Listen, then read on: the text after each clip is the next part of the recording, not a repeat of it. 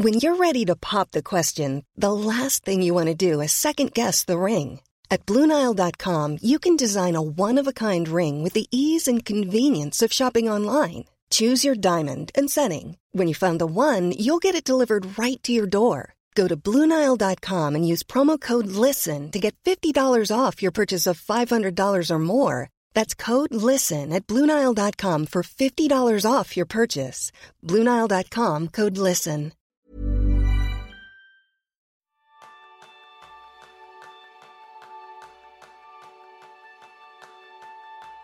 ¿Qué diferencia una persona hiperefectiva de una persona hiperdesorganizada? Ese es el tema principal del programa de esta semana, donde aprenderás cómo encontrar tu método personalizado a través del autoconocimiento, la experimentación y llevarte a tu hiperefectividad. Bienvenido, bienvenida a un nuevo episodio de Kenso, el podcast donde descubrirás cómo vivir la efectividad para ser más feliz. Yo soy Raúl Hernández, aprendiz en probar y elegir. Soy Quique Gonzalo, aprendiz en hacer lo que hay que hacer. Y yo soy González, aprendiz en crear sistemas personalizados. Y no sé si te has enterado, pero hemos publicado un libro. No sé si lo hemos dicho en alguna ocasión anterior, pero es que no es que ya esté publicado, es que ya está a la venta en librerías. De hecho, yo lo tengo aquí en mis manos. Los que estéis viéndonos en YouTube, me veis con él eh, en las manos. Un libro muy bonito, muy bien hecho, muy bien escrito, muy bien editado. ¿Para que nos vamos a, a quitar? ¿A vosotros os gusta, chicos? Bueno, es una auténtica maravilla y la gente que lo ha podido leer lo que me está diciendo es cosas tan bonitas que, joder, estoy esperando ya a que escribamos el segundo. ¿Quién te, ¿Quién te, dijo eso de que ojalá yo hubiera leído un libro así cuando tenía 30 años porque me hubiese Sí. ayudado un montón? Sí, es una, sí, sí, sí, una sí. gran referencia. Una gran referencia. Mi padre, mi padre que leyó el libro, dijo, me he dado cuenta que soy azul, que eso va a tener mucho que ver con lo que, con lo que hablemos hoy. Dice, y ojalá yo hubiera tenido este libro en mis manos cuando tenía 30 años porque mi vida hubiera sido otra muy diferente, a mejor. Eso esperamos, eso esperamos. La verdad es que cuando nos planteamos lanzar este libro, eh, en fin, tú sabes, cuando nos escuchas, que una de las cosas que hacemos es hacer reseñas de libros. Leemos muchos libros, leemos mucho sobre productividad, hay un montón publicado, y nos planteamos qué podemos aportar de diferente. Y realmente cuando hacíamos ese, ese planteamiento, porque si no íbamos a aportar nada diferente, pues realmente tampoco tenía mucho sentido meternos en este berenjenal, eh, hacíamos el análisis de que la literatura sobre productividad está llena de, de instrucciones, de sistemas, de hábitos, herramientas, de métodos que se ofrecen como la solución definitiva para todas tus necesidades. Y una de las cosas que nosotros hemos experimentado a lo largo del tiempo es que difícilmente ninguno de esos métodos te acaba encajando al 100%. Unos se aproximan un poquito más, otros los pruebas y dices, esto es imposible, a mí no me encaja de ninguna de las maneras. Y claro, cuando acabas eh, reflexionando un poco sobre esto, te das cuenta de que es obvio, de que ni siquiera Jerún, Kike y yo somos iguales. Cada uno somos de nuestro padre, de nuestra madre, somos fruto de nuestras preferencias, de nuestras experiencias, de nuestras creencias, de nuestros hábitos, de nuestras rutinas. Cuando nos planteamos incorporar un poquito más de efectividad a nuestra vida, no puede ser a base de un método café para todos, de algo que funcione de manera universal. Lo que me funciona a mí puede no funcionarle a Jerún, lo que le funciona a Jerún no puede no funcionarle a Quique, y lo que nos funciona a nosotros tres puede que no te funcione a ti que nos estás escuchando. Y hay una cosa que para mí es relevante y creo que en esto, Jerún, tú nos puedes dar tu experiencia que de los tres probablemente eres el que más metodologías has probado y es que estas metodologías cuando no funcionan del todo bien te dicen que has sido tú el que te has caído del caballo, es decir, que tú eres el problema. ¿Es así o no, Jerún? Te, te falta paso 5 de metodología que no has aplicado bien y por eso te ha fallado. Eh, Esta es la, la, la gran... no, eh, hay, diferentes pautas ¿no? que hemos ido descubriendo. Eh, primero, pues hay eh, diferencias tal, tal, como Raúl ya ha indicado. ¿no? De, en, nosotros somos personas diferentes y también nos organizamos de forma diferente. De forma, la manera en que yo me organizo es diferente al, al de Kike y de Raúl. Y si yo miro cómo se organiza Kike, aquí faltan detalles. Aquí, ¿cómo es posible que Kike no se olvide de todos los pequeños detalles? Y cuando Kike, seguramente, eh, no, no, hemos hablado de este tema todavía, pero estoy seguro cuando veo mi, mi, sistema de organización, dice, hey, pero Jeroen, tú, tú estás perdiendo mucho tiempo con todo eso. ¿Cuántas horas hay que dedicar a esto? No, no, no, no, tanto como parece. ¿eh? Y, y como puedes ver las grandes líneas con tanta detalle, ¿no? Como, como puedes ver dónde están las grandes bloques. Cada persona es diferente. Y, y este ya sabemos desde hace muchos años. Eh, hay un incluso toda una, una rama de psicología que, que, se dedica a estudiar estas diferencias entre las personas, ¿no? O sea, la psicología diferencial que sí, tenemos mucho en común, somos humanos, ¿no? Tenemos todos un poco la misma estructura, un cerebro que funciona más o menos igual, pero también hay muchas diferencias, ¿no? Y esta es la, para mí la, gran clave de, que hay, por qué algunas cosas funcionan, no, porque tal vez hay unas cosas que son universales, porque son muy básicas, son muy, que obviamente todos tenemos, por ejemplo, una memoria limitada, ¿no? El mío es bastante más limitado que vuestro, pero el, ¿dónde está el límite? Está a todos los lados, pero este tenemos. Pero después, a partir de este, este, este hecho fundamental, habrá diferentes soluciones. Y estas soluciones, pues aquí pues ya entramos un poco en, en, cómo hacemos. Pues cuál es la, mejor extensión para la memoria, por ejemplo. Para unos sería una libreta, para otros una aplicación con pocas funciones. Y algunos, como yo, necesito muchas funciones para que este funcione.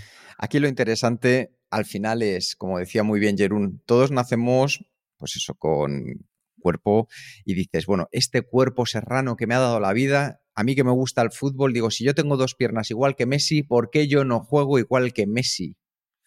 Digo, si tengo las mismas dos piernas, digo, a mí me ha dado las mismas dos piernas que a ti y yo no juego como tú. O sea, es todo cuestión de con quién te compares, Kike. Claro.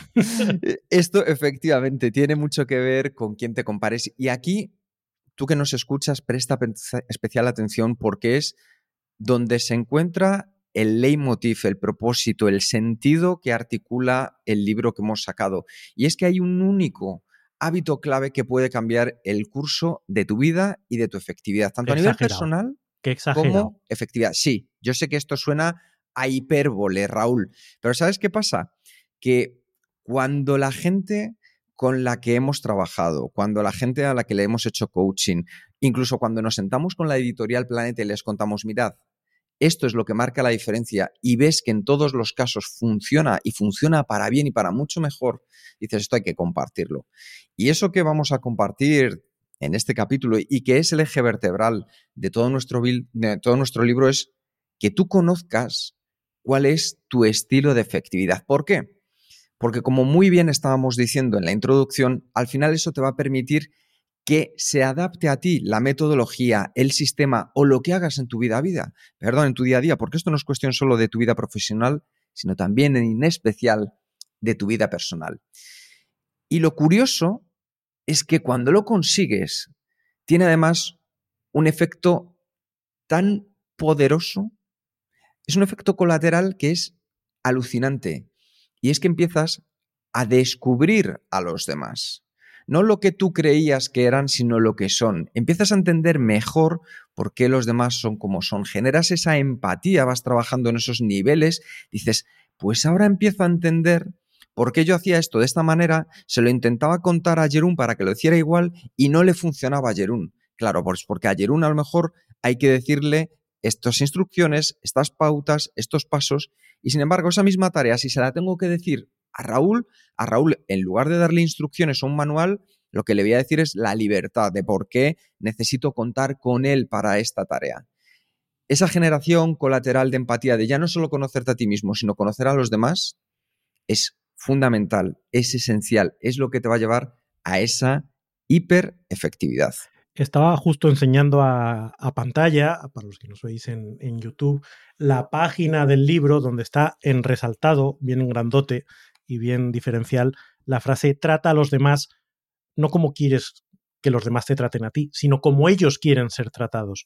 Esa capacidad de entender por qué los demás funcionan como funcionan y adaptar tu mensaje, tu comportamiento a lo que ellos mejor son capaces de comprender y son eh, mejores capaces de, de, procesar, te va a dar una capacidad extra para apalancar todas tus decisiones. En vez de ir como un martillo buscando clavos a los que eh, aplicar tu metodología eh, que siempre te funciona a ti, lo que tienes es que adaptarte a lo que la otra persona puede estar necesitando. Y en el libro de hecho te empezamos a dar las claves para que empieces a descubrir cuál es tu estilo de productividad y tu estilo de efectividad. Ahí, Quique, tú que eres tan conocedor de, esta metodología y de, este, de esta diferenciación de los cuatro perfiles, ¿qué podemos encontrar en esos cuatro perfiles? Claro, estos cuatro perfiles no es una cosa que hayamos inventado en Kenso, esto viene de la antigua Grecia, cuando los eruditos de la época diferenciaban a las personas por diferentes humores, y no humores de humor, de gracia, sino en formas de comportamiento. Todo eso, desde luego, que ha ido avanzando, ha ido evolucionando, la psicología, el trabajo, el trabajo del conocimiento nos ha ido que perfeccionemos y no es una cuestión de encasillarnos. De hecho, cuando nosotros hacemos nuestra herramienta, que es Insight Discovery, hay 72 tipos de perfiles distintos. Pero claro, no es una cuestión de meternos directamente a ser los, por así decirlo, los catedráticos de los perfiles, sino el dar el primer paso. En subir el primer escalón y luego ya si queremos iremos más adelante. Y en el libro definimos cuatro perfiles. Cuatro perfiles que tienen que ver con cuatro colores porque es mucho más sencillo al final identificarnos con colores que ponerle un nombre que sea muy técnico. Y cada uno de esos cuatro perfiles, así que lo veremos ahora en, en un momento, te lleva a entender el estilo de la persona y sobre todo dar respuesta a por qué hacen lo que hacen. Esos cuatro perfiles, por resumir de una manera breve, que en el libro lo vais a encontrar más en profundidad, descubriréis el vuestro, hay un ejercicio maravilloso y como sabéis de cada uno de los capítulos hay una puesta en práctica, pues hay una dedicada solamente en exclusiva a esto. Cuando hablamos, por ejemplo, nosotros de color azul, hablamos de esas personas más racionales, personas que se centran más en los hechos, en la realidad, en lo que está pasando, en tener unas instrucciones que seguir, unas fechas que completar, personas que se sienten cómodas con el análisis, ¿Qué es lo que sucede? Pues que a veces a estas personas las podemos ver como un poquito más frías o distantes porque parece que dejan de lado de las emociones, ¿no? Y la verdad es que lo que han hecho es centrarse más en la realidad que en la emoción. Tenemos el color rojo. El color rojo es esas personas directas, orientadas a la acción, que nos mueven hacia adelante, que para ellas el conseguir los objetivos es más importante que cualquier otra cosa. Personas que además van a hablar mucho desde el yo, desde el movimiento, desde el conseguir cosas, personas a las que no les digamos que hay problemas, sino que vamos a ofrecerles alternativas para que puedan decidir.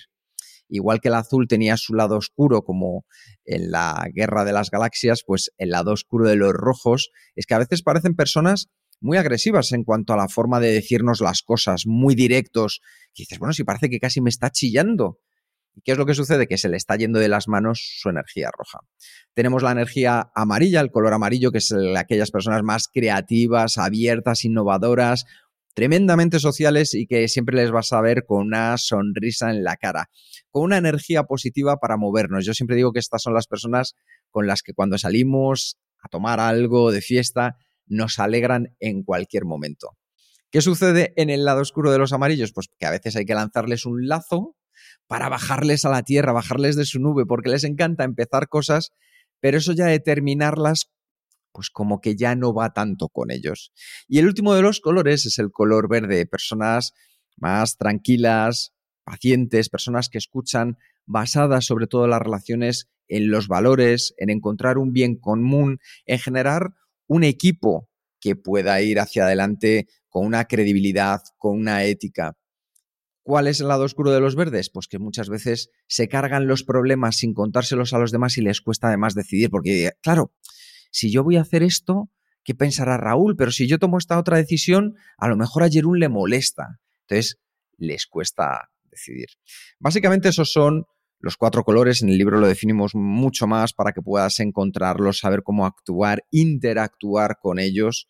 Pero yo creo que es muy importante que sepas que no eres un color concreto, sino que tienes una, un equilibrio entre ellos. Solo que probablemente hay uno que utilices más recurrentemente, pues porque tu experiencia, tu forma de haber sido educado, el entorno en el que has crecido, pues te ha hecho que lo utilices más a menudo y te sientes cómoda, cómodo con él. Y a lo mejor hay otro, pues que no es lo mismo, que te rasca ya un poquito más. Grosso modo, ese es el primer brochazo que podemos hablar en cuanto a entender cuál es tu estilo de efectividad personal, que luego lo podemos llevar a la parte personal, a la parte del liderazgo, a la parte de cómo somos en la pareja y eso nos da una gran profundidad de información. Obviamente, el hecho de que te categorices en un determinado color no significa que luego haya un método que le sirve a todos los del mismo color exactamente igual, porque entonces estaríamos en un sitio muy parecido al que criticábamos originalmente. No hay un método para los azules, aunque es verdad que los azules tienden a compartir una serie de características que hacen que determinadas cosas les funcionen parecido. No hay un método para rojos, no hay un método para amarillos, no hay un método para verdes. Hay un montón de preferencias, detalles, de elementos adicionales de tu carácter, de tus circunstancias, de tu contexto, que hacen que lo que se ajuste verdaderamente a ti como un guante eh, requiera de mucha mayor afinación, de ir eh, buscando muchos más detalles. Por eso vamos a hablar también de lo importante que es, más allá de dar este primer paso, de identificarte con un estilo o con una rama de estilos eh, determinada, el poder seguir profundizando hasta llegar a algo que te quede como un guante. Yo esto, fíjate, lo, vinculo mucho a lo diferente que es comprar ropa eh, preta porter de la que vas a la tienda y a ver si me la pruebo, a ver si me encaja, respecto a hacerse un traje en un sastre, que te mide eh, hasta las medidas que no sabías ni que tenían sentido, pero bueno, cuando vas a hacerte un traje a un buen sastre, te mide cosas que, en fin, no voy a dar detalles, pero el huequito, ¿vale? Cargas a la derecha o a la izquierda, pues esto también te lo miden. Esto un pantalón comprado eh, en, grandes almacenes no lo va a tener nunca. Pues esa capacidad de hacerte un traje a medida, de un traje de efectividad a medida, de ir probando, vale, y ahora esto me queda, vale, aquí queda un huequito, ¿cómo lo tal? Aquí me queda más ajustado, aquí necesito estirarlo. Todo eso es lo que buscamos con lo que, con lo que planteamos en el libro, con lo que siempre planteamos en el podcast y también lo que planteamos, Quique, con nuestros clientes de coaching. Claro, por supuesto. Y de hecho a mí me gustaría jugar un poco que, a que ahora tú que nos escuchas seas nuestro coach. Tú que este es un capítulo que probablemente sea uno de los más, de uno de los muchos que ya has escuchado del podcast de Kenso, te voy a decir que pares un momento el podcast para responder a una pregunta muy sencilla. Y es, con los detalles que hemos hablado antes, ¿qué color crees que es Raúl? Qué color crees que es Jerún y qué color crees que soy yo. Así que, para un momento el podcast, piénsalo y a ver si la respuesta coincide con lo que te vamos a decir a continuación. Y a continuación vienes a ver, Jerún, ¿cuál es tu color? Mi color principal es el verde, pero justito porque está bastante equilibrado con el azul. ¿Y tú, Raúl? Yo soy verde nivel Grinch, o sea, verde, verde, súper verde. Y yo en mi caso me encuentro en la parte como Jerún, pegada entre el amarillo y el verde. Yo creo que esto es una de las cosas maravillosas que tiene el libro y es que en cada uno de los capítulos lo que te vas a encontrar es que al final del mismo te comentamos el capítulo desde nuestro punto de vista, desde nuestro color personalizado. ¿Por qué? Porque así esto es como jugar a tu propia aventura. En el fondo te vas a identificar más con el color que has descubierto al principio y te va a ayudar a tener esos pequeños trucos extra que te lleven al siguiente nivel. Em, yo creo que es importante, ya hemos comentado un poquito, ¿no? hay cuatro colores, pero hay muchos más matices dentro de esos colores, que por tanto no son etiquetas, que a veces cuando explicamos esto en el taller nos, han comentado ahí, pero Jeroen, este no, no es simplemente una simplificación, eh, blanco y negro, eh, eh, hemos cambiado el blanco y negro a cuatro colores, pero estamos etiquetando a las personas y las personas son multifactoriales, ¿no?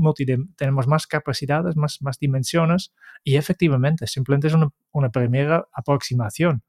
Kiki ha dicho que el elemento oficial ya distingue 72 diferentes perfiles. Y yo he tenido la suerte de, trabajar con dos personas en, sesiones de coaching que tenía exactamente el, mismo perfil.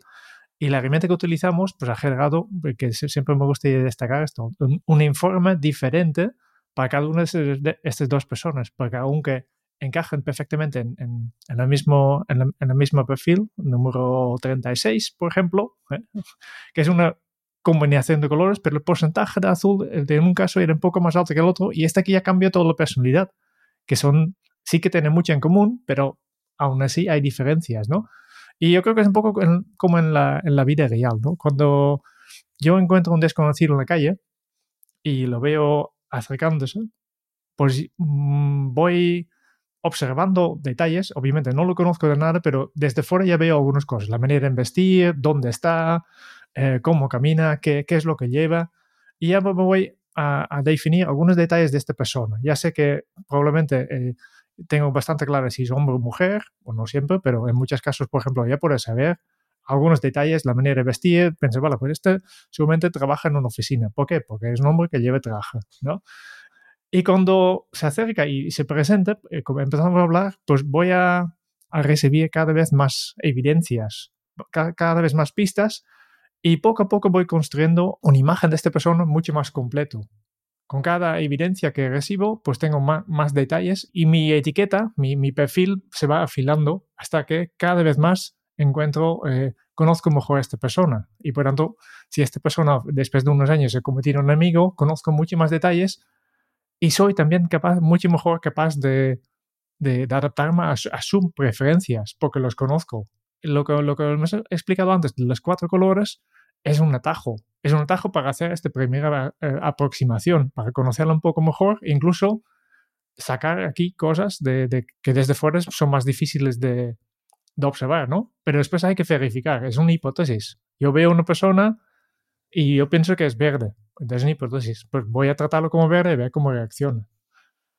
Sí, además, eso yo creo que es algo que es útil no solo pensando en los demás, que sí, sino incluso pensando en uno mismo. Cuando hablamos de ese ejercicio de crear tu sistema eh, personalizado, tiene mucho que ver con la capacidad de, partiendo de, oye, presumiblemente soy verde, presumiblemente hay una serie de cosas que me, que me resultan útiles, pero ahora tengo que ir probando y tengo que ir adaptando eh, qué es lo que me funciona y qué es lo que.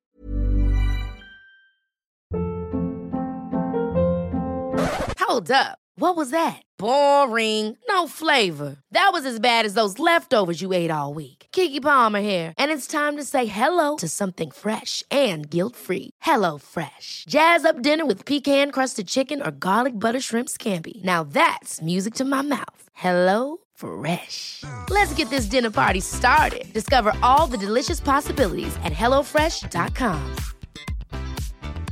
This Mother's Day, celebrate the extraordinary women in your life with a heartfelt gift from Blue Nile. Whether it's for your mom, a mother figure, or yourself as a mom, find that perfect piece to express your love and appreciation. Explore Blue Nile's exquisite pearls and mesmerizing gemstones that she's sure to love. Enjoy fast shipping options like guaranteed free shipping and returns. Make this Mother's Day unforgettable with a piece from Blue Nile. Right now, get up to 50% off at BlueNile.com. That's BlueNile.com.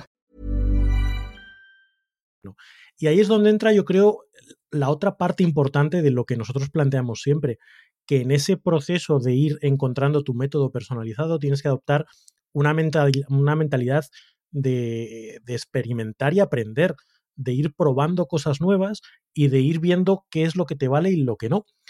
Eh, estamos, el propio libro nuestro, lo que contamos en el podcast, todo lo que puedas escuchar por ahí en, el mundo de la productividad, etcétera, está lleno de consejos y de buenas prácticas. Pero ninguna de esos consejos, buenas prácticas, hay que adoptarlo de manera crítica y pensar que te va a funcionar.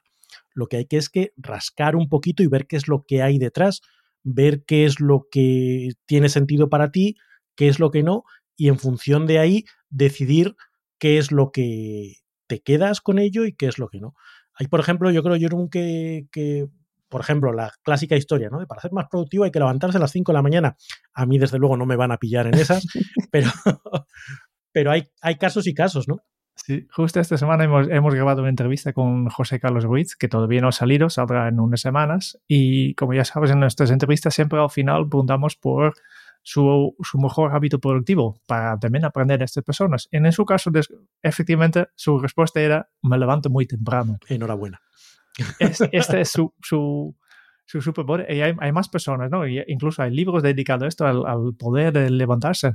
Claro, funciona para estas personas, pero efectivamente, en mi caso, yo, yo he hecho el experimento durante un tiempo, tipo, vale, pues voy a ver, si todo el mundo habla también de, de, de, levantarse tan temprano, voy a probarlo. Y lo he probado durante un tiempo y no me, no me funciona para nada. No me funciona para nada, estaba arrastrándome todo el día. no, para nada.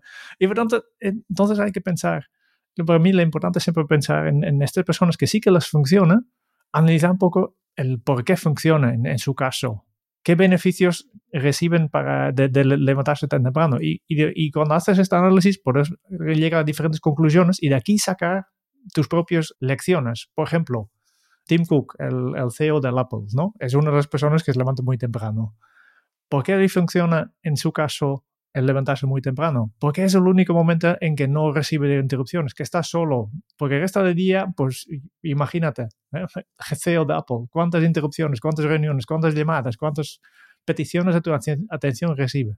Pero lo que pasa es que a las 5 de la mañana puede estar tranquilo.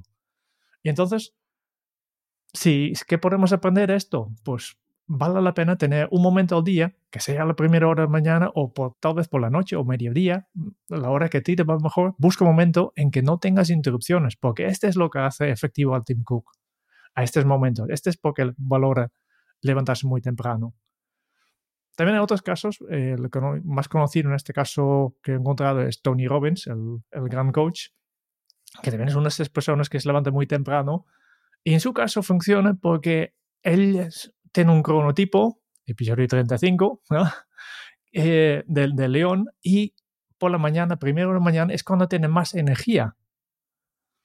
Y claro, eh, le, funciona. Pero ¿cómo vas tú de energía a las 5 de la mañana? En mi caso, pues estoy bajo cero. y tal vez si tienes otro cronotipo, entonces en lugar de levantarme muy temprano, pensar, no, ¿en qué momento del día tengo yo mis picos de energía durante el día? ¿Cuándo tengo más energía, más capacidad de actuar? Y entonces reservar estos momentos para las tareas más complejos. Pero lo que no debes hacer es simplemente seguir este, estos, eh, estos consejos de, de, estos, de los ejemplos. Hay que buscar tu propia solución. Hay que pensar, vale, pues este es el consejo. ¿Cuál es el fundamento que hay detrás de esto? ¿Por qué funciona en el caso que, que has explicado? Y cómo por hacerlo mío. Y tal vez no sabes si, si, si alguien te recomienda levantarse muy temprano por, porque es que no recibe interrupciones o porque, porque tiene más energía. Pero lo que tú sí que puedes hacer es, vale, pues como hice yo, durante una semana voy a poner el despertador a las 5.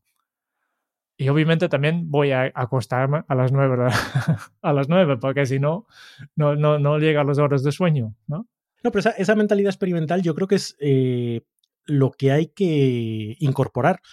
Esto lo, comentaba eh, Tim Ferris en una conversación que tenía hace poquito con Cal Newport, en el que hablaban del aniversario de su famoso libro de la semana laboral de, cuatro horas, ¿no? Y de algunas de las cosas que planteaban allí. Y una de las de los temas en los que se detuvieron era en esa política que Tim Ferris sugería en ese libro de eh, no leer los correos electrónicos más que durante en un periodo al día y el resto del tiempo poner una respuesta automática que dijese, no he leído tu correo, no lo voy a leer hasta las 7 de la tarde, si es algo más urgente.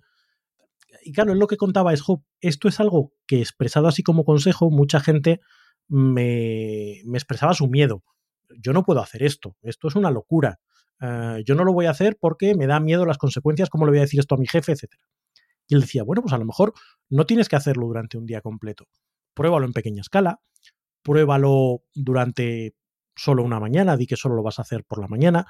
Em, pon una regla de correo de esto no aplica a mi jefe, si tanto miedo te da tu jefe, pero al final es no dejes de probarlo, porque hasta que no lo pruebas no sabes cuáles de tus miedos se van a hacer realidad, y normalmente los miedos tienden a ser menos reales de, lo que nos creemos, y no sabes el beneficio que vas a obtener. Mientras todos son eh, juegos mentales, estás haciéndote trampas tú mismo, de esto me da mucho miedo, esto no va a funcionar, pruébalo. Y como dice ayer un con lo de levantarse a las 5 de la mañana, pues no me ha funcionado. Chispun. Oye, que igual a las 5 yo tiene que ser a las 6. Oye, es que ni a las 5 ni a las 6. Pues ya está descartado. Pero has hecho ese ejercicio, has probado en realidad y en tus propias carnes, y ahí es donde puedes tomar decisiones respecto a lo que te vale y a lo que no. Esta semana compartía en, en la comunidad de Telegram ya sabéis, os esperamos en Telegram en efectividad Kenso, completamente gratuita, de donde ya casi somos 400 los que estamos unidos a ella.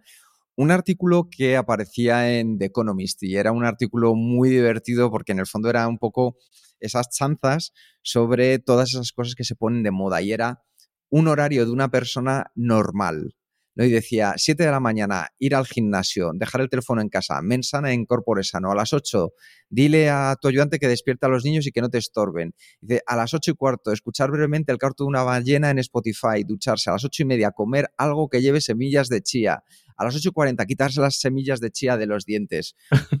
si vamos uniendo, si vamos uniendo, hay tantas cosas que se ponen de moda que además nos las venden con aquí sí que duchas de agua fría, duchas de agua fría. Duchas de agua fría, duchas de agua fría, levantarse a las 5 de la mañana y pórboles máximas que aquí sí que lo son porque parece que te llevan a ese lugar donde de verdad está la efectividad y ves a esa persona que desayuna unas cosas maravillosas de chía que parece que ha tardado solo tres minutos en prepararlo y es la hiperedición también de la realidad de las otras personas. Estamos en una paradoja, en un mundo que, se encuentra en una paradoja tremenda por sus comparaciones entre los límites. Es decir, más hiperconectados que nunca y a la vez más solos que nunca. Más tendencias de última moda y menos recurrir a los clásicos, ¿no? Entonces, es cuestión de de verdad pararte y recordar esa frase maravillosa de ¿dónde se encuentra la virtud? En el punto medio. Pues en el punto medio es donde estás tú. Y si tú estás bien, si tú sabes lo que a ti te funciona, a partir de ahí es como estaban diciendo Jerún y Raúl, empezar a experimentar, empezar a probar, empezar a jugar, empezar a ver cómo vas dando un paso más allá para no tener que salir solo de la zona de confort, sino ampliar tu zona de confort. Pero desde ahí, desde la seguridad de que está basado y centrado en ti. Yo creo que antes has mencionado el, libro de Tim Ferriss, de Four Hour, el libro La Semana Laboral de Cuatro Horas, que es un libro que hemos Que lo reseñamos en Kenso en su momento, o sea, que está en YouTube. Está aquí eh, para los miembros de Kenso Círculo y, no, no hemos publicado en público porque ah, no, nos ha gustado. Porque no nos gustó. tal vez sí, tal vez sí. No, me recuerdo. Yo creo que sí.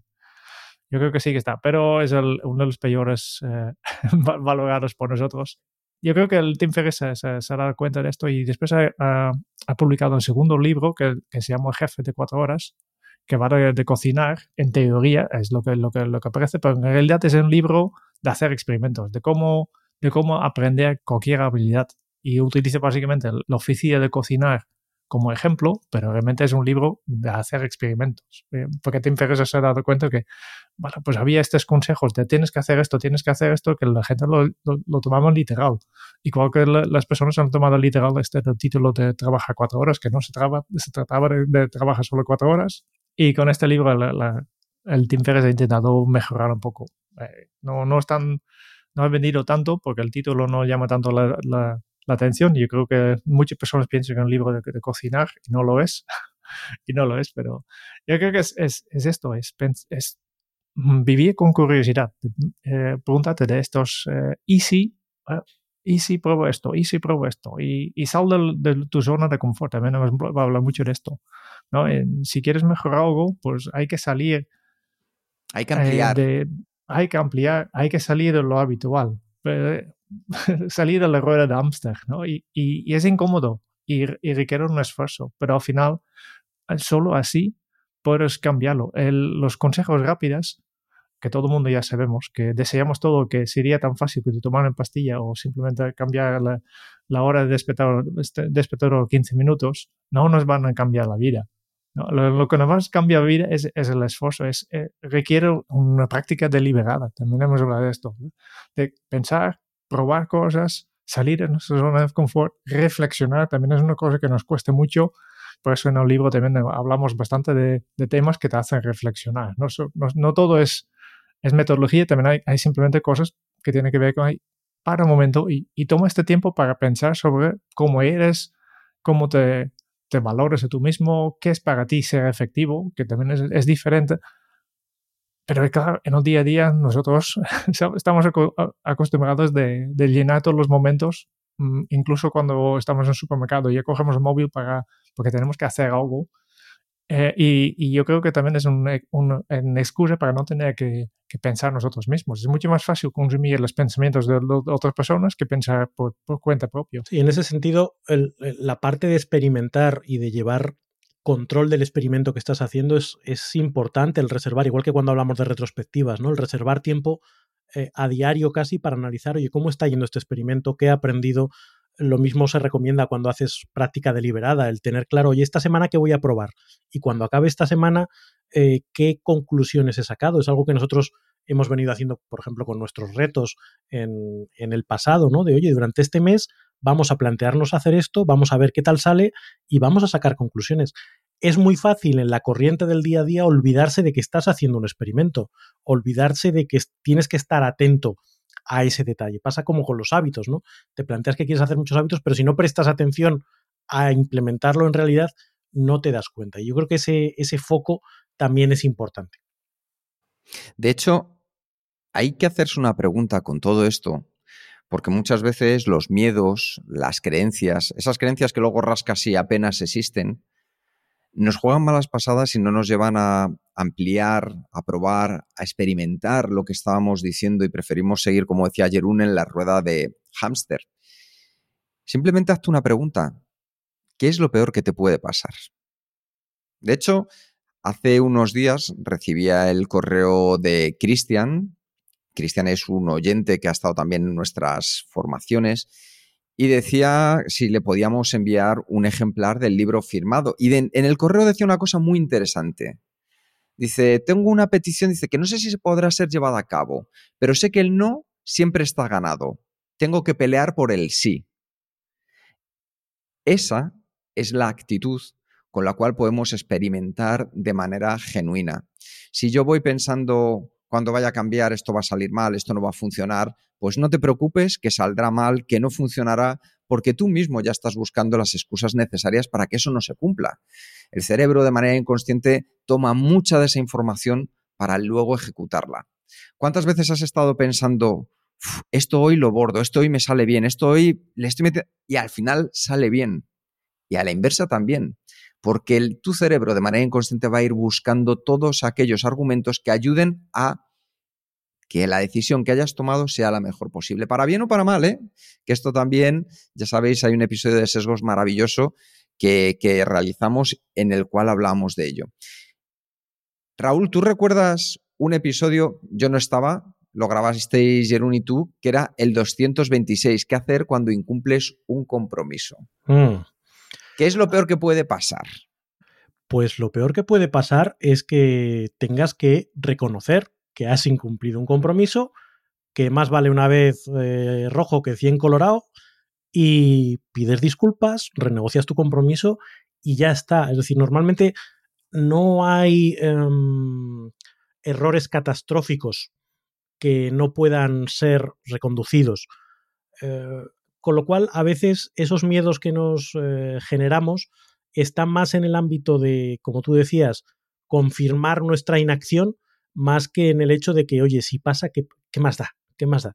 De hecho, hay, una corriente muy, muy interesante eh, que habla precisamente de eso, de cultivar el rechazo. Dice, te tienes que enfrentar a situaciones donde sepas que te van a decir que no. Y hasta que no te hayan dicho no 100 veces, no pares. Porque te tienes que acostumbrar al hecho de que te digan que no y a darte cuenta de que no te has muerto, de que no te ha pasado nada, de que la sensación de vergüenza, de incomodidad existe, te acostumbras a ella, te la comes y sigues adelante y solo así vas a ser capaz de, tener la persistencia suficiente hasta que te digan que sí. Si tú eres un comercial y te vas a asustar con que y si me dicen que no, mal comercial vas a ser.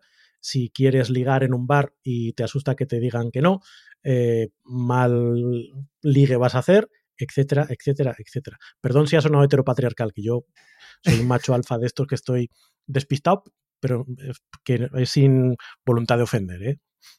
Me parece maravilloso, Raúl, porque en el fondo esto es una de las cosas que sobre todo lo vemos con nuestros clientes. Estoy recordando a, Monse, que es una de, de, las personas con las que hacemos coaching, que ella que era muy verde, decía, es que siempre me ha costado poner en valor el trabajo que hago. Es que la gente que es como más avispada eh, se aprovecha y hago yo el 90% y van ellos y lo venden y se cuelgan la medalla y cuando poco a poco le explicamos por qué lo hacían, que entendiera el resto de los colores y que ella también tenía esa energía roja para ponerse en valor y lo empezó a hacer, al principio no se atrevía.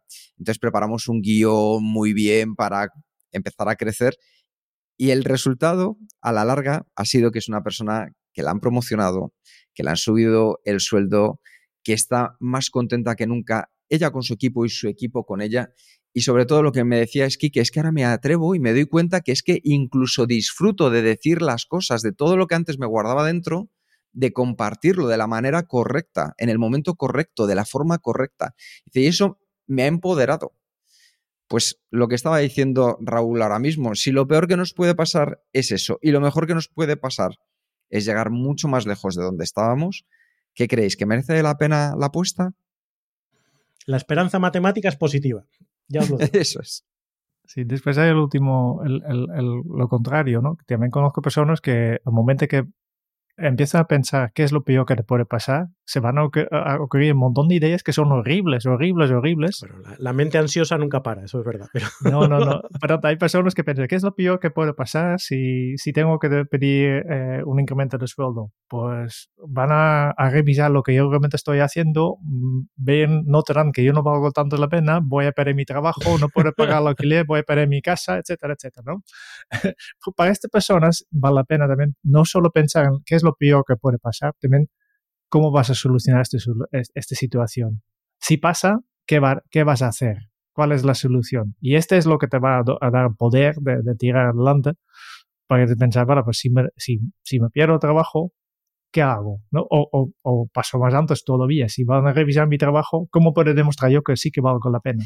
Perdona que diga una cosa, yo una, aquí, aquí, aquí, aquí tengo que decir una cosa, que yo me he dedicado a recursos humanos, que conozco muchos directores de recursos humanos, que yo he sido uno de ellos, que he estado ahí.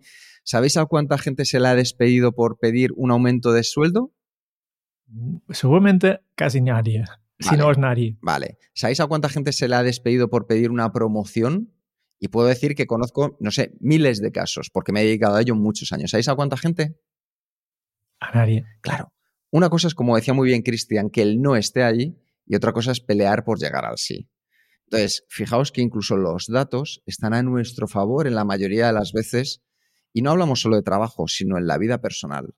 Oye, llamar a esa persona con la que llevo tanto tiempo sin hablar porque pasó una cosa, él por su lado, ella por su lado, yo por el mío, hicimos que la bola fuera mayor, han pasado los años y lo tengo ahí como pendiente. ¿Creéis que merece la pena vivir con eso durante todos los años que nos quedan de vida?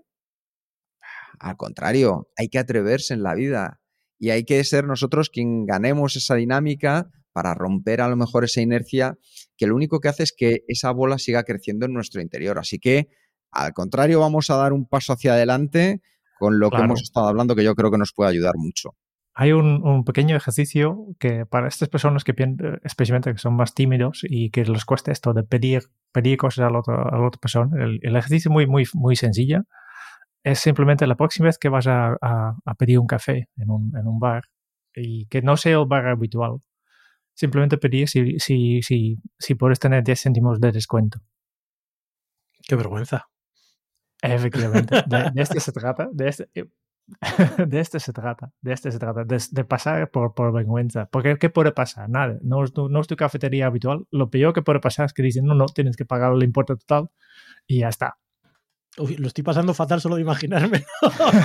sí, sí, sí, fíjate, eh, fíjate, fíjate que yo, yo que soy atrevido, fíjate que yo soy atrevido. Yo pensaba que era hacer el ejercicio de decírtelo a ti mismo delante del espejo y mirándote a los ojos, que muchas veces nos cuesta hacerlo incluso mirándonos a nosotros mismos en el, en el, en el espejo, porque cuando lo haces así, como paso previo a lo que ha dicho Jerún, nuestra imagen eh, dice mucho de nosotros mismos. O sea que vamos a tenerlo en cuenta para entender también que un estilo propio es también el que nosotros mismos representamos a nivel físico, el que transmitimos a los demás con nuestro cuerpo, con nuestra entonación, con nuestra forma de hablar, con nuestra forma de mover las manos.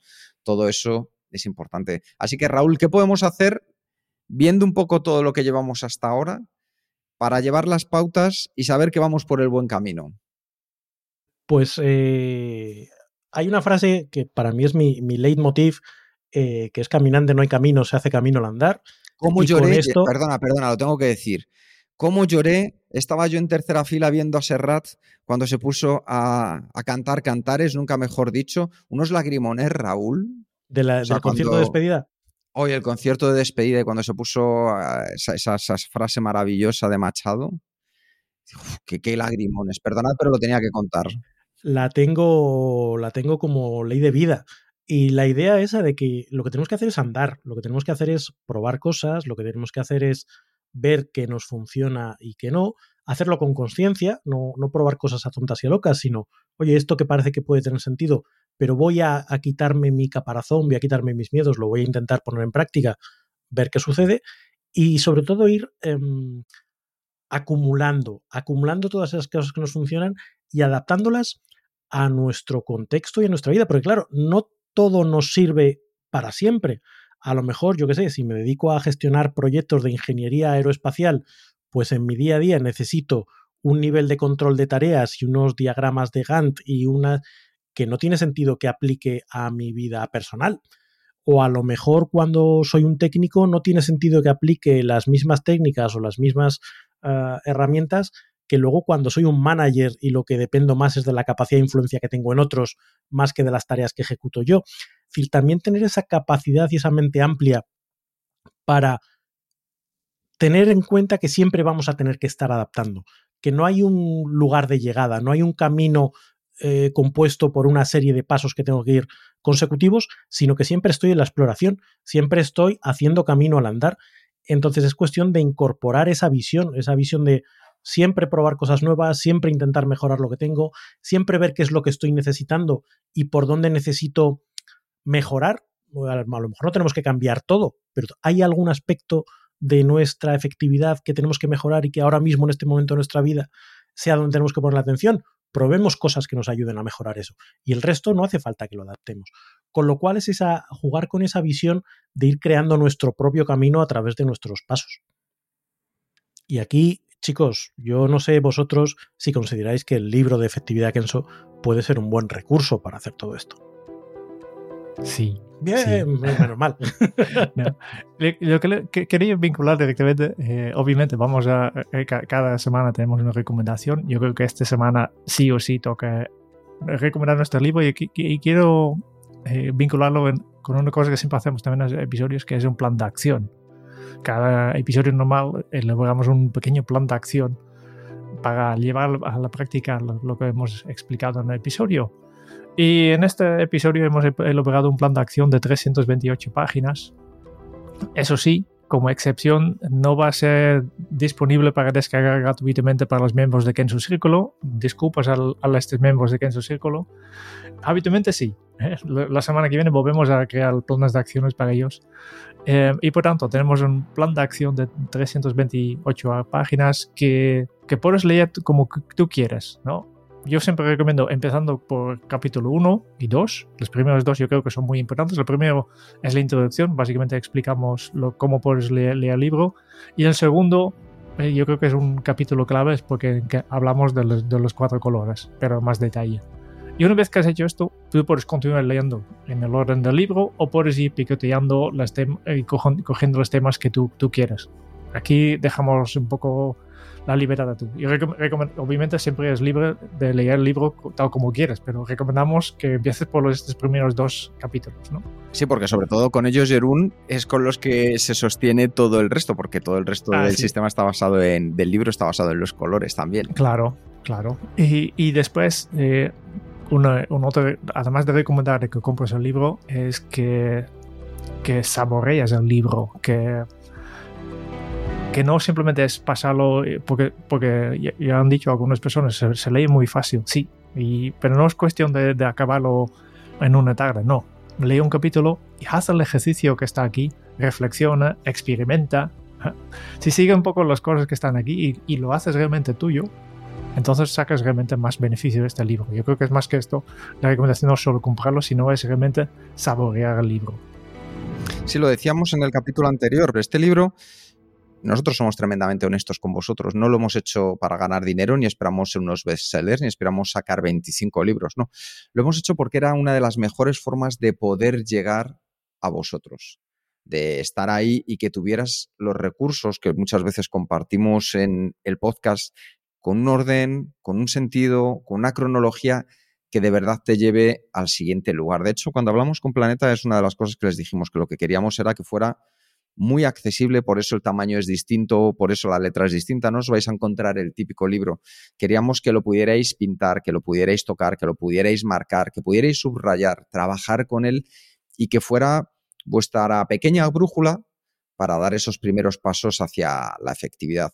Así que nos encantaría que, que pudierais dar esos primeros pasos y sobre todo que luego nos lo hicierais saber, porque yo creo que no hay mayor recompensa que poder saber o que se lo habéis regalado a otras personas porque pensáis que les va a ser útil, que lo habéis, habéis dado un pequeño paso o un grandísimo paso. Oye, yo creo que a Raúl, a Jerún y a mí nos sacaríais una sonrisa enorme eh, y es yo creo que la mejor forma de agradecer eh, esto que es algo mutuo. Tú estás ahí, nos estás escuchando, nosotros estamos aquí para ti, así que esperamos que, lo disfrutes de corazón. Y vamos a ir cerrando, si os parece, el capítulo. Y lo vamos a hacer con dos noticias, una buena y una mala, relacionada con esto de eh, tener tu propio sistema personalizado. Jerón, ¿qué prefieres primero, la buena o la mala? Yo siempre primero lo, bueno. Yo soy de, empezar por, por, postre. Fantástico. Pues te voy a decir... Yo soy de los contrarios. Pues le voy a hacer caso a Jerón. Te voy a decir haces bien, haces bien. Si tu objetivo es tener un sistema de efectividad que te funcione, el apostar por un enfoque personalizado como el que te hemos propuesto a lo largo de todo el capítulo de hoy tiene muchas más probabilidades de funcionarte. Simplemente por lógica, porque está hecho a base de ensayo-error y no a base de ensayo-error eh, en un sujeto de experimentación por ahí, sino en un sujeto que eres tú mismo o tú misma. Por lo tanto, te va a permitir desbrozar y quedarte con aquello que a ti verdaderamente te resulte útil. Por lo tanto, el resultado siempre va a ser más positivo. Y ahora para ti, Quique, la noticia mala, te va a tocar currártelo. Esto no es una solución plug and play como los dispositivos del ordenador que lo enchufas y ya está funcionando. No, te va a tocar probar cosas, te va a tocar darte de bruces con herramientas que no te funcionan, te va a tocar pensar por qué esto me funciona, por qué esto no me funciona, te va a tocar estar siempre vigilante para ver qué es lo que quieres cambiar en la próxima iteración. En fin, que esto gratis, gratis del todo no te va a salir. Pero si tu objetivo de verdad es tener más efectividad en tu vida, este va a ser el camino que te lleve lo más cerca posible de ese objetivo. Oh. Pues no tendré ningún problema en ponerme en marcha, porque yo creo que incluso nosotros tres hemos sacado aprendizajes y puestas en práctica de, este libro. A modo de resumen, ¿qué hemos visto en el capítulo de hoy? Hemos hablado de cómo para ser una persona más efectiva, probablemente el hábito más importante sea el de conocer cuál es tu estilo de efectividad. Hemos visto que las modas funcionan, pero funcionan para unos y no para todos. Lo importante es que decidas qué es lo que se puede adaptar a ti, qué es lo que va a funcionar.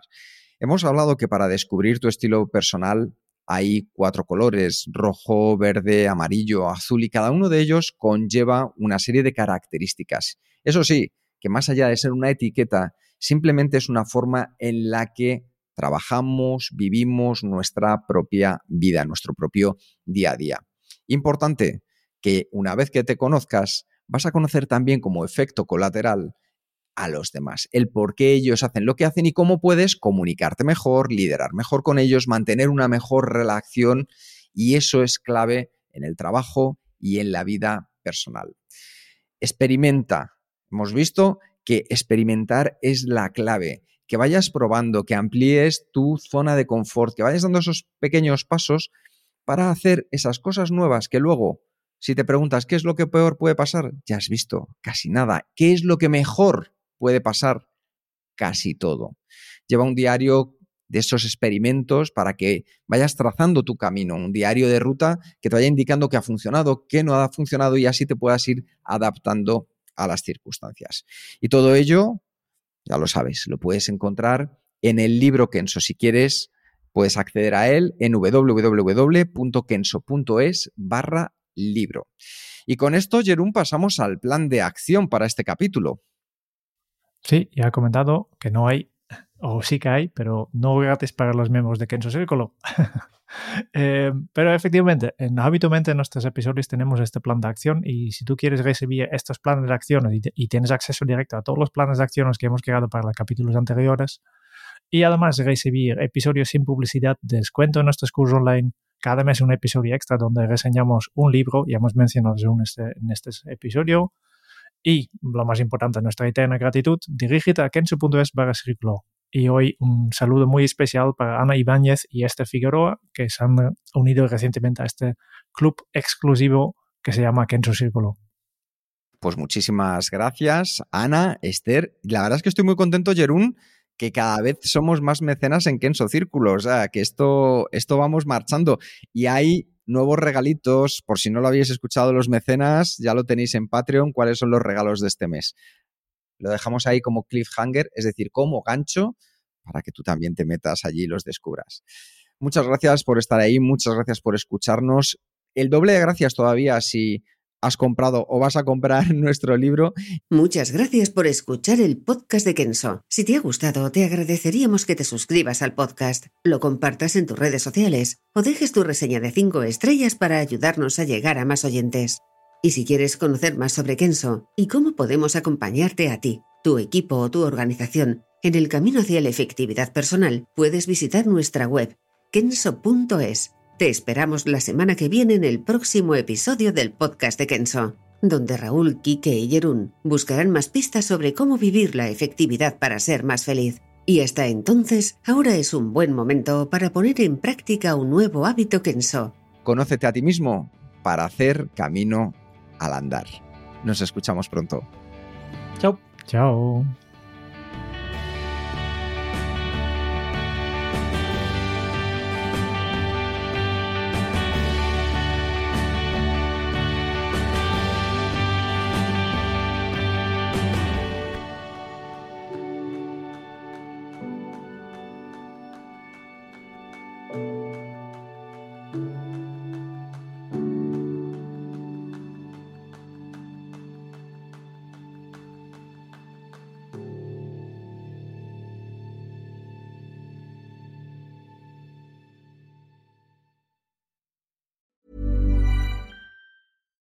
When we're on a budget, we still deserve nice things.